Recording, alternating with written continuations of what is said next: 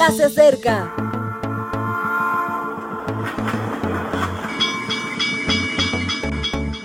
Partimos ya.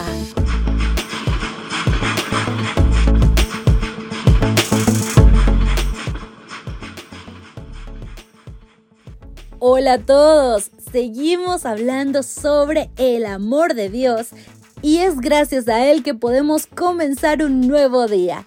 Porque lo sepas o lo creas, sin Él nada es posible.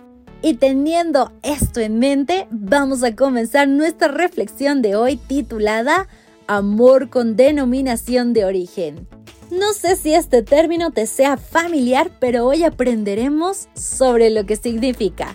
Y comenzamos dando lectura a la Biblia. Nosotros lo amamos a Él porque Él nos amó primero. Primera de Juan 4:19. El mercadillo era un hervidero de gente. Colores, olores, formas se amalgamaban apartando una vitalidad impresionante.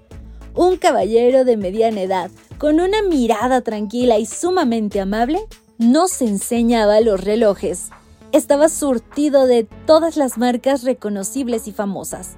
Llamaba la atención uno niquelado y de múltiples esferas con un logo muy reconocido.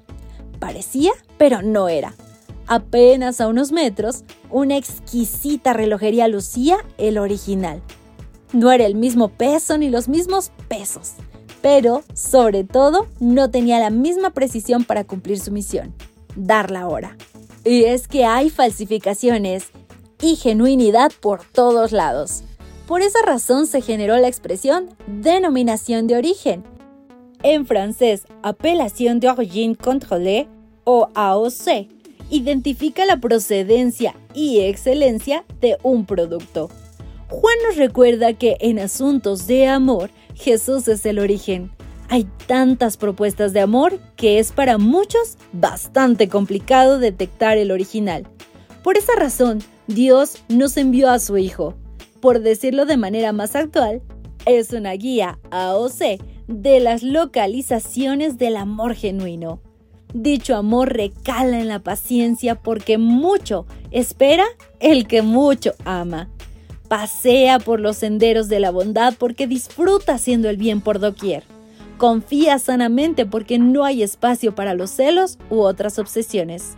No visita los monumentos de la ostentación porque sabe que los mejores países se ven desde abajo, desde el afecto cotidiano.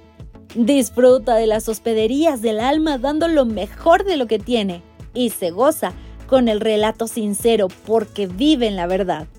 Bajo su blasón, en azul de cielo, se lee su lema. Todo lo sufre, todo lo cree, todo lo espera, todo lo soporta. De ese amor, afirma la sierva de Dios, un amor supremo hacia Dios y un amor abnegado hacia nuestros semejantes es el mejor don que nuestro Padre Celestial puede conferirnos. Tal amor no es un impulso, sino un principio divino, un poder permanente. El corazón que no ha sido santificado no puede originarlo ni producirlo. Únicamente se encuentra en el corazón en el cual reina Cristo. Nosotros le amamos a Él porque Él nos amó primero. En el corazón que ha sido renovado por la gracia divina, el amor es el principio dominante de acción. Modifica el carácter, gobierna los impulsos, controla las pasiones y ennoblece los afectos. Ese amor, cuando uno lo alberga en el alma, endulza la vida y esparce una influencia ennoblecedora en su derredor.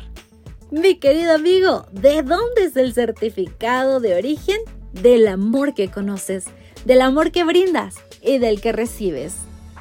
Ojalá que hoy decidas que Cristo da esa autenticidad a ese gran amor que nos lleva a actuar. Yo me despido por hoy. Nos encontramos mañana.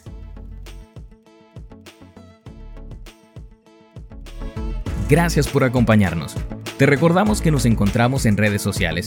Estamos en Facebook, Twitter e Instagram como Ministerio Evangelike.